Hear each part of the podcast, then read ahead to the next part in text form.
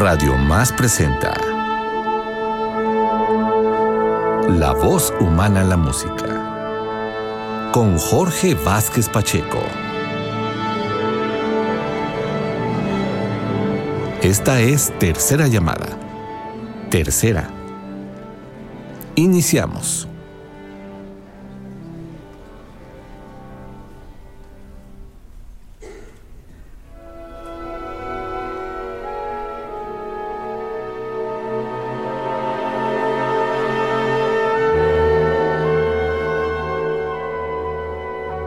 Uno de los temas predilectos de los trovadores medievales fue el relacionado con la historia de dos amantes que llevaron su amor hacia dimensiones sobrehumanas.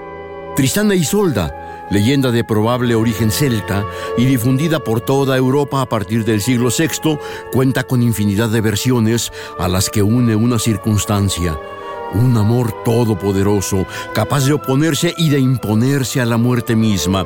Algunas versiones de la leyenda van más allá de la desaparición de los amantes y nos dicen que sobre sus tumbas, ubicadas una junto a la otra, dos zarzas floridas crecen y entrecruzan sus ramajes como ejemplificación de un apasionamiento más fuerte que todo lo que nos rodea, vencedor incluso del final común a todo ser humano.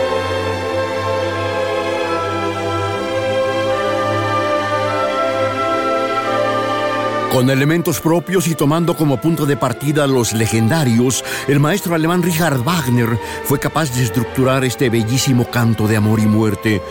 Es imposible superar su profundidad emotiva y su simbolismo. Su lenguaje poético alcanza alturas desconocidas en el mundo de la ópera hasta ese momento, lo que se acentúa con sus imágenes fascinantes y ambiente de ensueño. En Tristán e Isolda, Wagner alcanza unión de palabra y música perfecta. Cada frase poética, cada concepto, cada plano escénico encuentra una expresión musical cargada de sentido filosófico y psicológico. La orquesta es otro de los pilares del drama. Evoca, recuerda, anticipa y revela con inagotables matices y con una fuerza jamás imaginada siquiera. No sabemos aquí qué admirar más, si la técnica del leitmotiv que logra una con penetración absoluta de poesía y música o la emoción que lo envuelve todo y que conmueve tanto a los entendidos como a los que le escuchan por vez primera.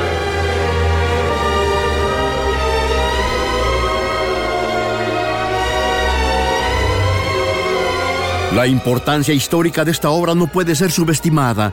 Con su exacerbado cromatismo melódico y armónico, culminó todo el proceso evolutivo tradicional y marcó el rumbo de lo que ahora denominamos música moderna.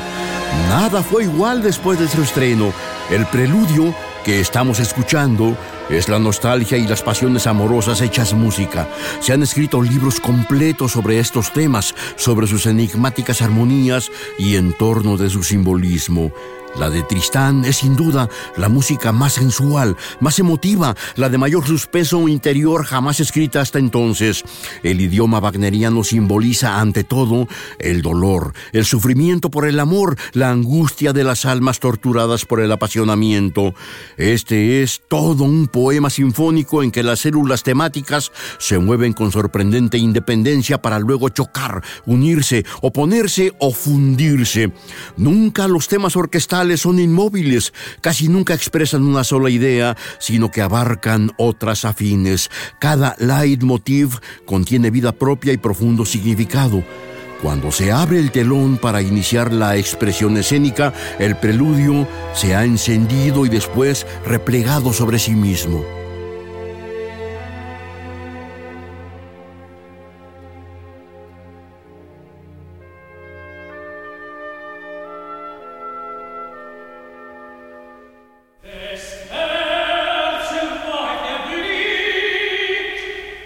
Este es el inicio del drama. Sobre la cubierta de un barco se ha preparado una tienda improvisada para la princesa Isolda, una bella y joven mujer que viaja desde Irlanda hacia Inglaterra, hacia el reino del viejo soberano Marque, para ser entregada en matrimonio. La joven se halla al borde de la desesperación. Un joven marinero entona desde algún punto de la nave un tierno canto recordando los amores de una joven irlandesa.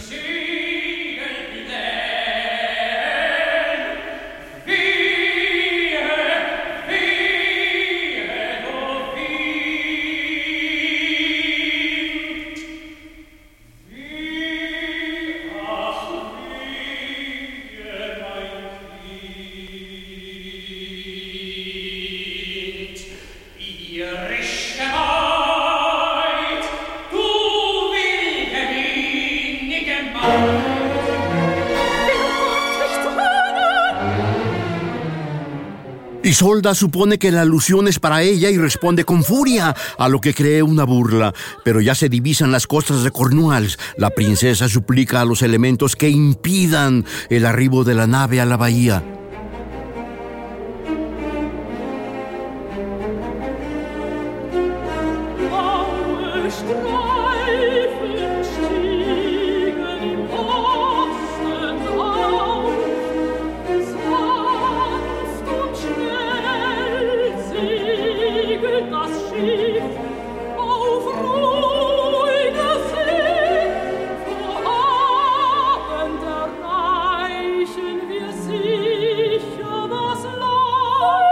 Brangania, la asistente de la princesa, abre los cortinajes de la tienda y ello permite a Isolda observar la figura de Tristán en el puente de mando. Con extraña nostalgia, ella canta el presentimiento de la muerte y maldice el nombre de Tristán. La sirvienta se sorprende, a quien ella tiene como héroe sin par, Isolda llama cobarde, que evita mirarle de frente. Sin embargo, hay que traerle allí mismo, ante Isolda, para que rinda homenaje a su futura reina. La irlandesa abre de su corazón rincones ocultos y procede a relatar hechos olvidados. Recuerda cuando encontró a un hombre exhausto y herido. Ella le reconoció y curó gracias a los conocimientos mágicos heredados de su madre. Este desconocido era el asesino de Morold, su prometido. Cuando el caballero sanó y solda espada en mano intentó vengar la muerte de su amado, pero Tristán no intentó huir. No miró la espada ni la mano de Isolda. Observó fijamente a los ojos de la mujer que buscaba venganza y ella le permitió irse. Ahora este asesino ha regresado para llevarla ante su tío, el anciano rey de Cornwall.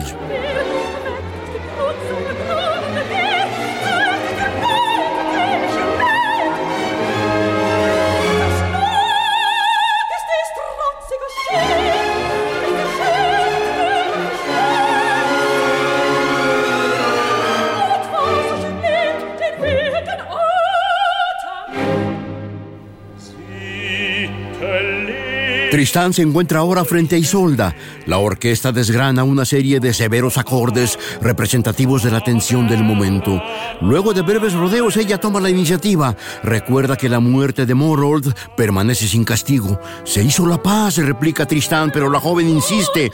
El caballero entrega a la mujer su espada para que cumpla allí mismo la venganza que desea, pero la dama se niega.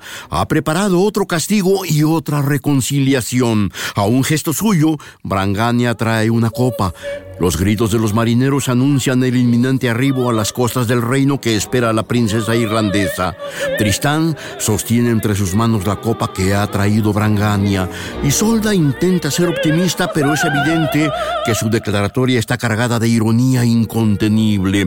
Habla de su presencia ante el rey, de la impresión que causará y de las palabras que Tristán dirija a su tío al entregarle a la mujer que el anciano pidió. El guerrero se lleva a los labios la copa y bebe tras un oscuro y pesimista brindis.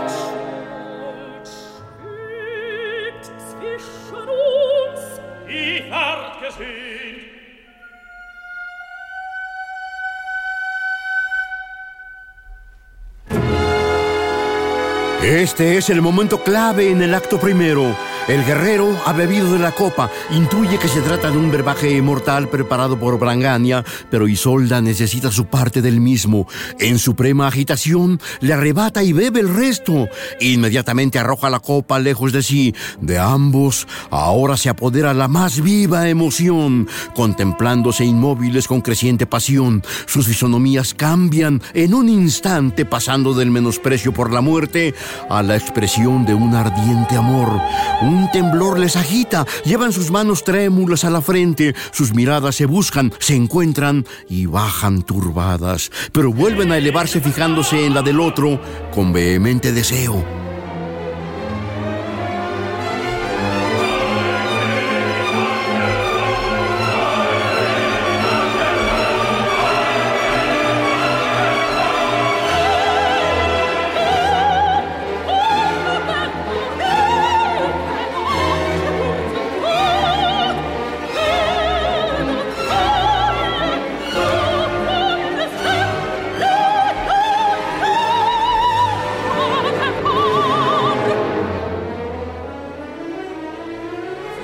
En este instante supremo, la verdad interior se abre paso. Un apasionado abrazo lo expresa claramente. Brangania cambió los filtros. En vez de la muerte, Tristana y Isolda han bebido el filtro del amor.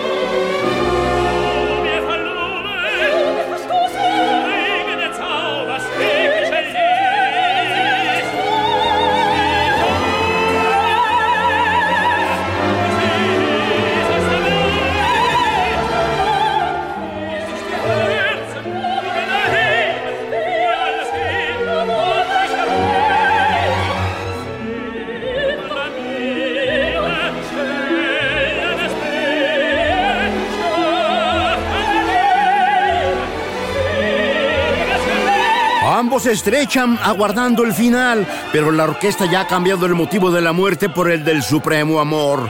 Este es el inicio del apasionamiento intoxicante que en lo sucesivo consumirá a estos amantes hasta llevarlos a la entrega absoluta, a la renuncia por la vida.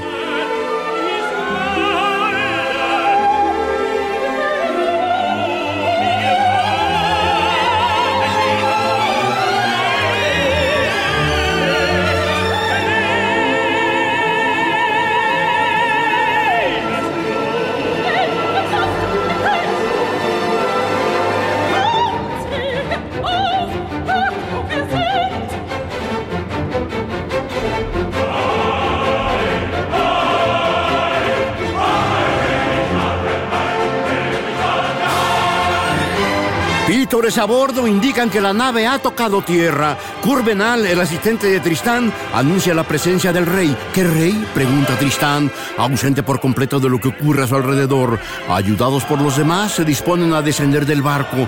A partir de ahora son, aunque con dos nombres, un solo corazón y un solo destino.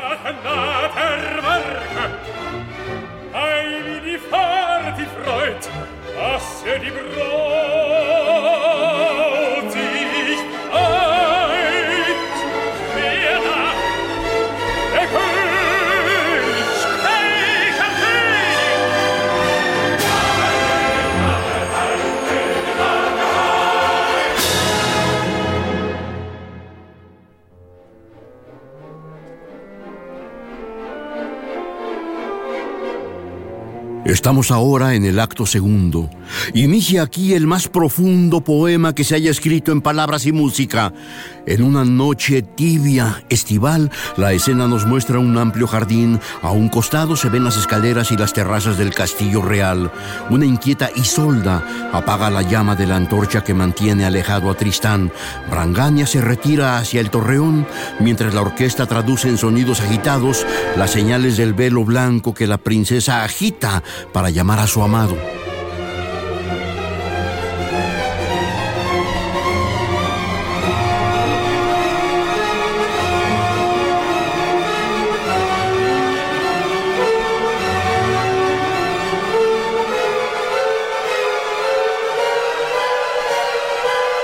Por fin la pareja se une en un apasionado abrazo.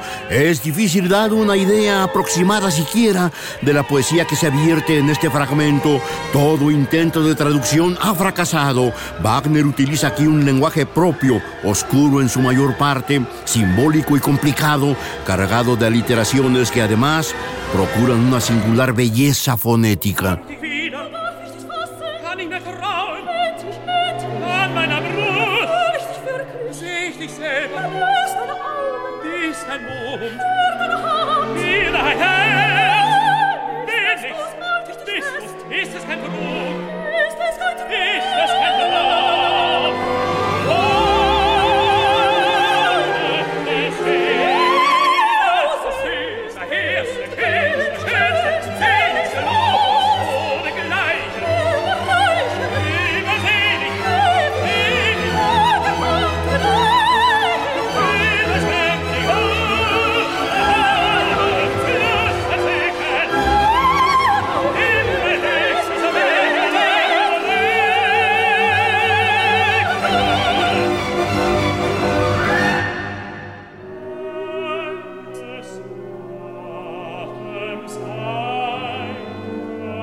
Música y canto ahora se envuelven en el alma profunda y misteriosa de la noche mediante una orquestación encantadora. Las tonalidades son siempre ondulantes, temblorosas, sutiles, adecuado fondo para este, que es el dúo de amor por excelencia en el mundo de la ópera.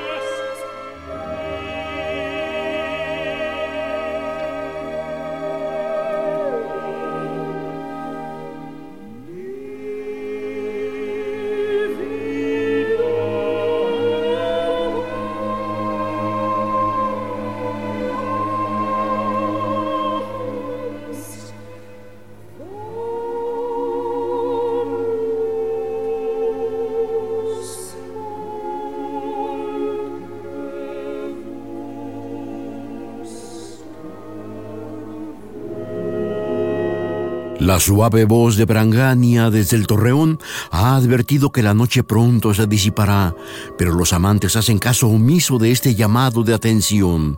Embelesados, piden estar juntos por siempre.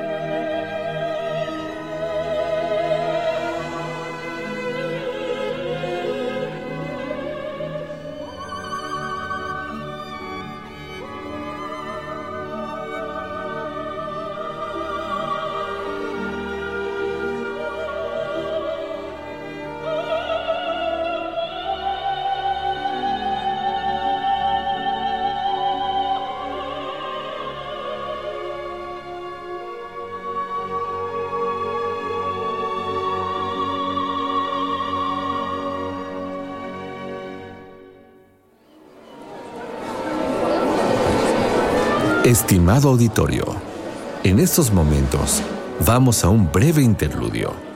Regresamos en unos instantes en La voz humana en la música.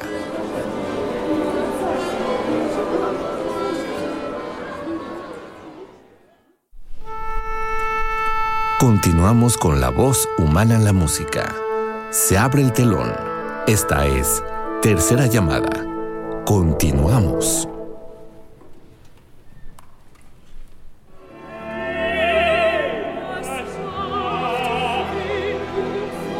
Esta es la sección culminante del portentoso dúo, una melodía de incomparable fuerza expresiva que pronto se iluminará con el tema de la muerte de amor, surge aquí como un presentimiento, como impetuoso deseo y como redención, la redención que aportan amor y muerte en su única y definitiva solución.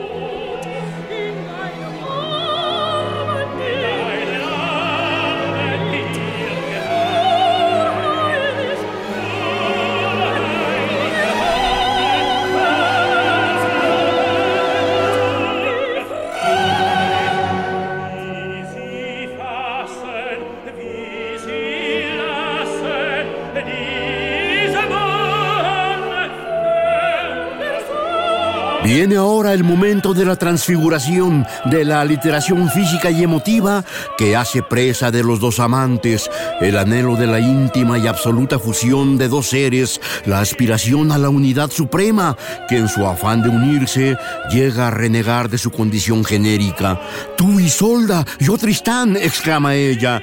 Tristán tú, yo Isolda, agrega él. Los amantes renuncian a sus propios nombres que entrañan diferenciación personal la entidad única, la esencia indivisible, sin cuerpo, sin nombre, dos vidas en la suprema fusión.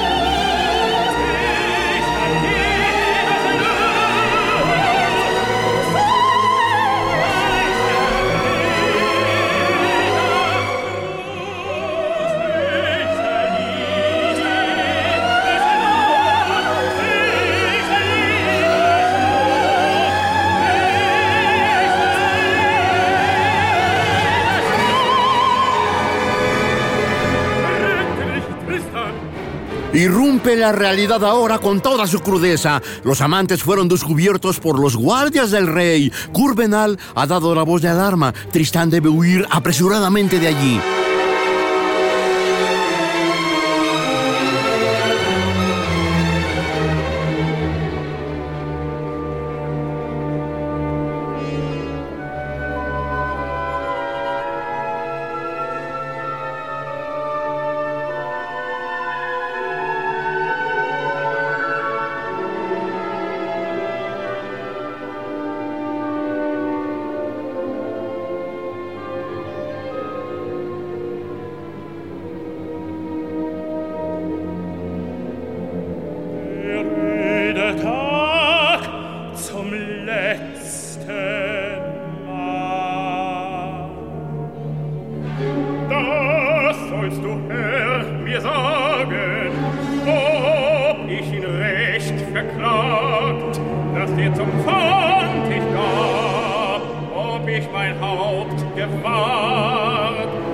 zeigt ihn dir in offener Tat.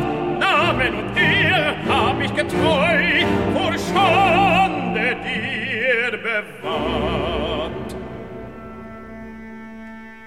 La escena cambia y nos conduce a los salones del rey Marque. Este se encuentra herido hasta lo más profundo de su corazón. Ama a Tristán como a un hijo y ahora, en medio de la consternación que ha ocasionado el descubrimiento de esta infamia, desea conocer los impulsos que condujeron a Tristán a la traición. No hay palabras duras ni frases despechadas, solo el deseo de atisbar hacia aquel abismo inescrutable. Tristán, el ejemplo de la caballerosidad, de la lealtad, le ha sido infiel.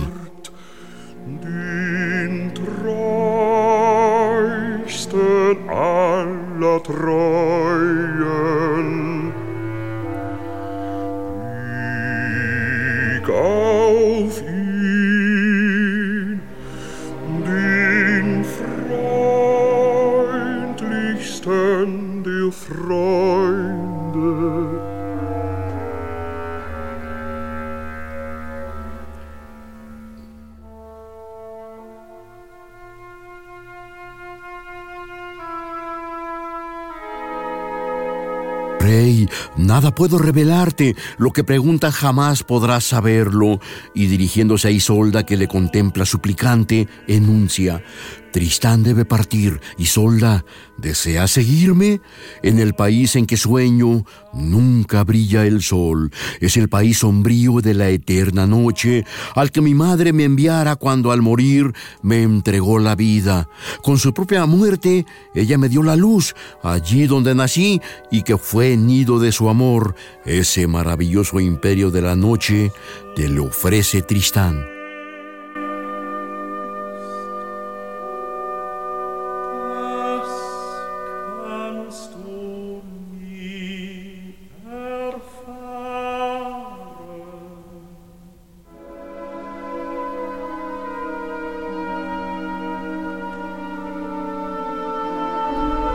Melot, a quien Isolda consideraba un fiel guardián, ha sido quien descubrió la traición. Leal a Marque, expresa ahora su furia por la deslealtad y desenvaina su espada para provocar el enfrentamiento. Tristán responde tímidamente y en una breve escaramuza en la que finge embestir, se deja herir de muerte por el arma de Melot.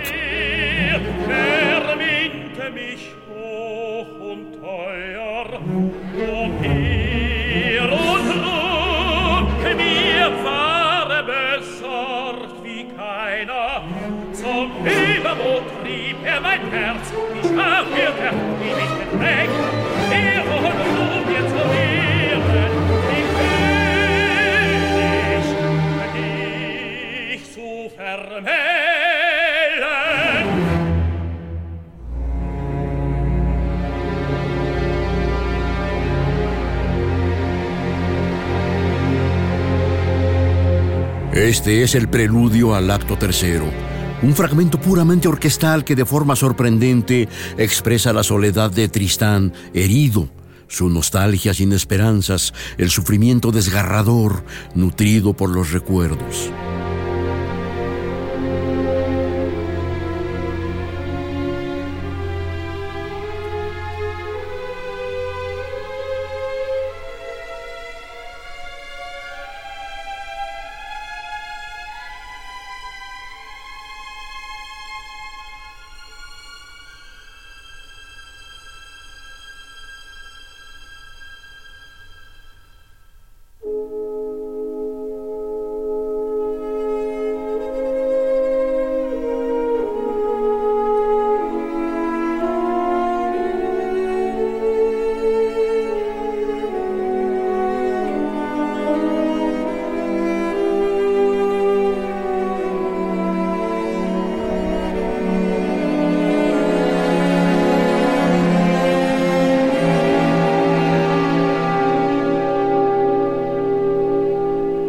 En el interior de una rústica cabaña que se encuentra a la sombra de un gran tilo.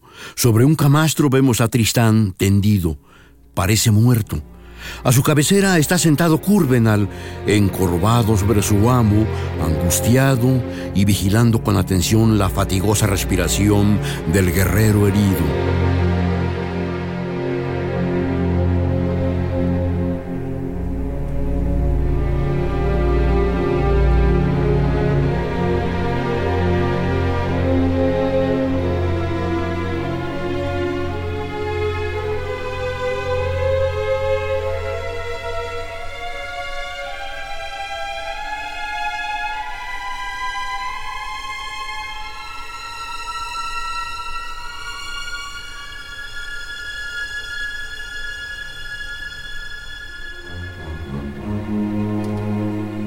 Tristán despierta y trata de recordar.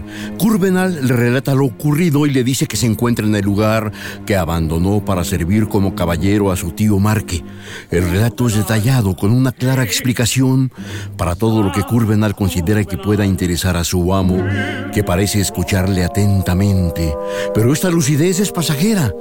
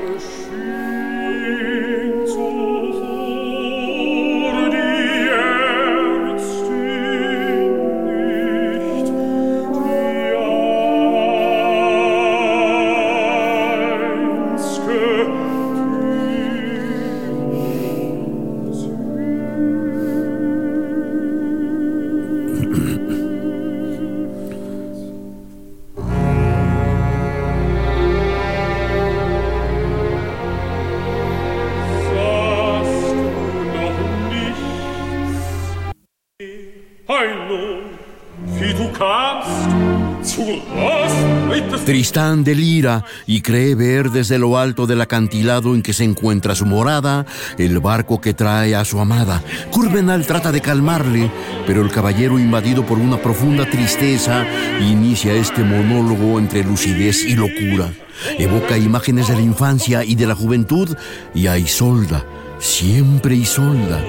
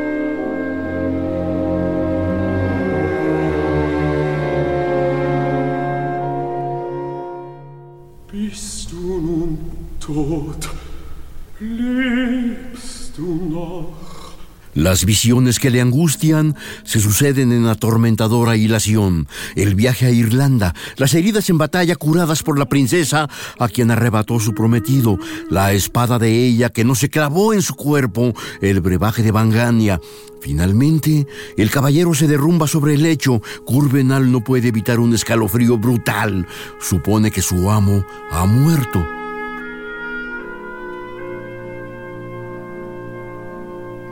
Wonne, nein, er regt sich, er lebt, wie sanft er die Lippen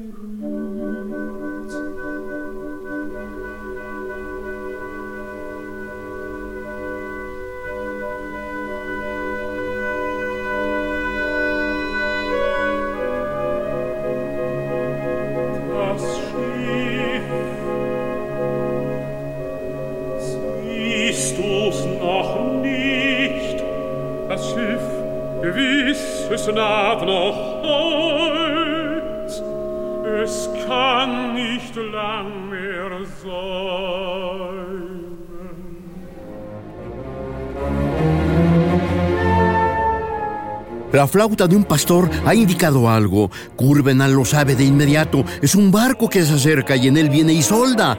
Tristán aguarda con indecible excitación. Es acosado por visiones, se arranca las venas y se levanta tambaleante.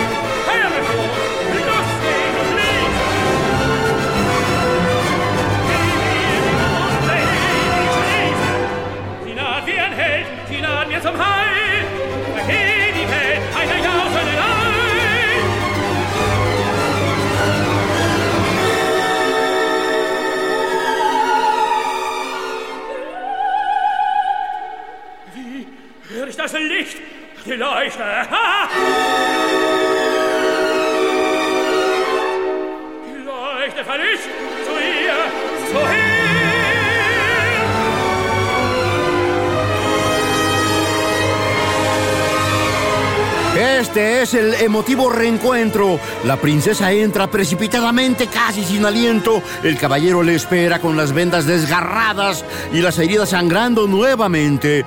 Pero el esfuerzo ha sido intenso. Tristán es incapaz siquiera de abrazar a su amada. Una vez cerca de ella, solo puede dejarse caer en sus brazos. La nombra solo una vez más y cae moribundo.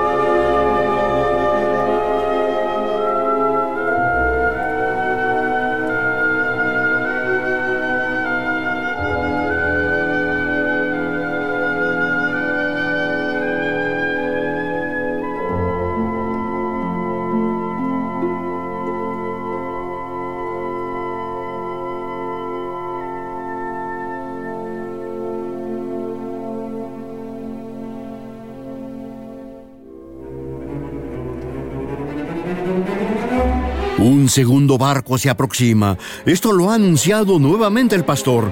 Trae al rey, que enterado de todo por Brangania, viene a perdonar, viene a unir para siempre a los amantes. Curvenal supone que ha llegado en busca de venganza y se muestra dispuesto a impedir el paso de todo extraño.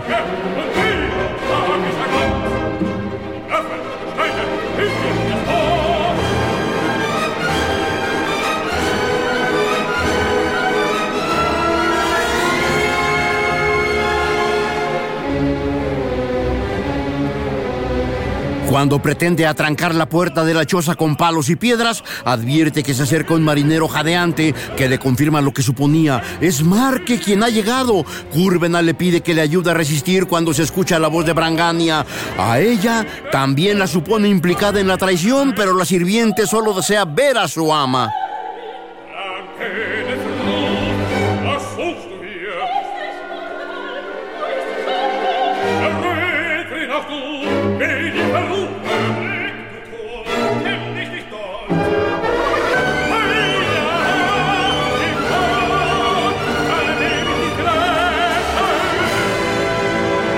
Aparece también Melot y Gurbenal se alegra de enfrentarle. Con violenta estocada hiere de muerte al súbdito para después lanzarse sobre Marque y su escolta.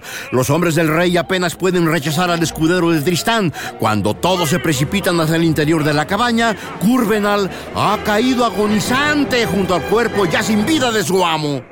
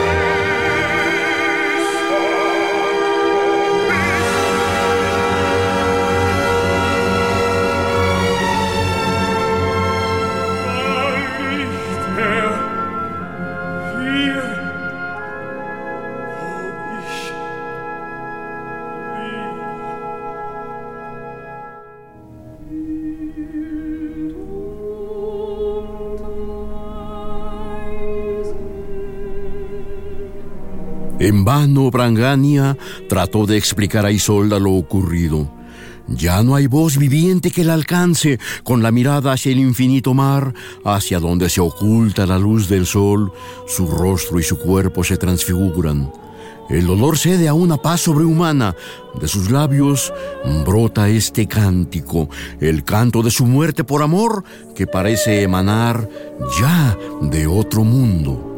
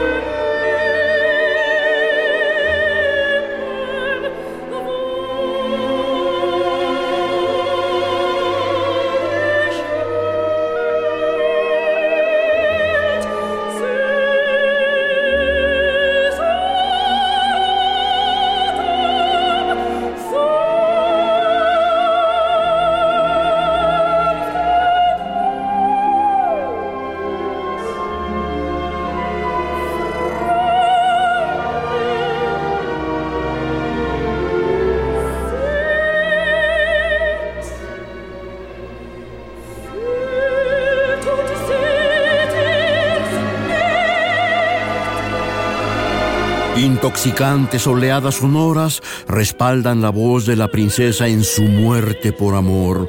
Se inclina sobre el cadáver de Tristán, se hinca, levanta su cuerpo y de hinojos lo abraza. Este canto conmovedor de poesía intraducible representa su anhelo por reunirse con él para la eternidad absoluta. El apasionamiento amoroso y el dolor por la pérdida de su amado le arrebatan ya la vida, una vez que su entrecortado canto se disuelve en las oscuras armonías orquestales, solo quedará un silencio mortal que, analizado como sea, desde lo místico a lo corporal, se establece como el supremo símbolo de la transfiguración, del éxtasis y el anonadamiento que solo un hondo y abrasador amor puede suscitar.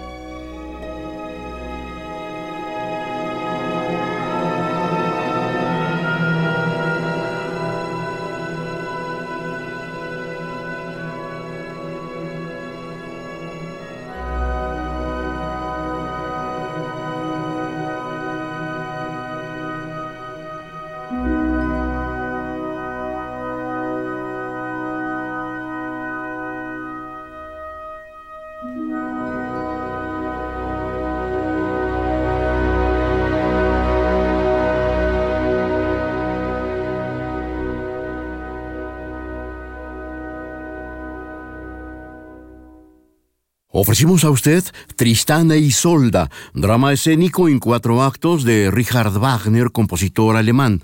El registro discográfico ha sido con la soprano Margaret Price como Isolda, la mezzosoprano Brigitte Fassbender como Brangania, el tenor René Colo como Tristán, el bajo Kurt Muell como el Rey Marque, el barítono Dietrich Fischer-Dieskau como Kurvenal, el bajo Werner Goetz como Melot, con coros de la radiodifusión de Leipzig y la orquesta de la Staatskapelle de Dresde, todos bajo la dirección de Carlos Kleiber.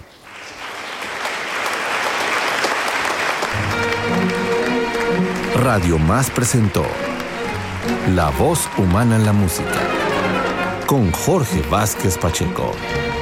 Te invitamos a sintonizarnos la próxima semana a través de Radio Más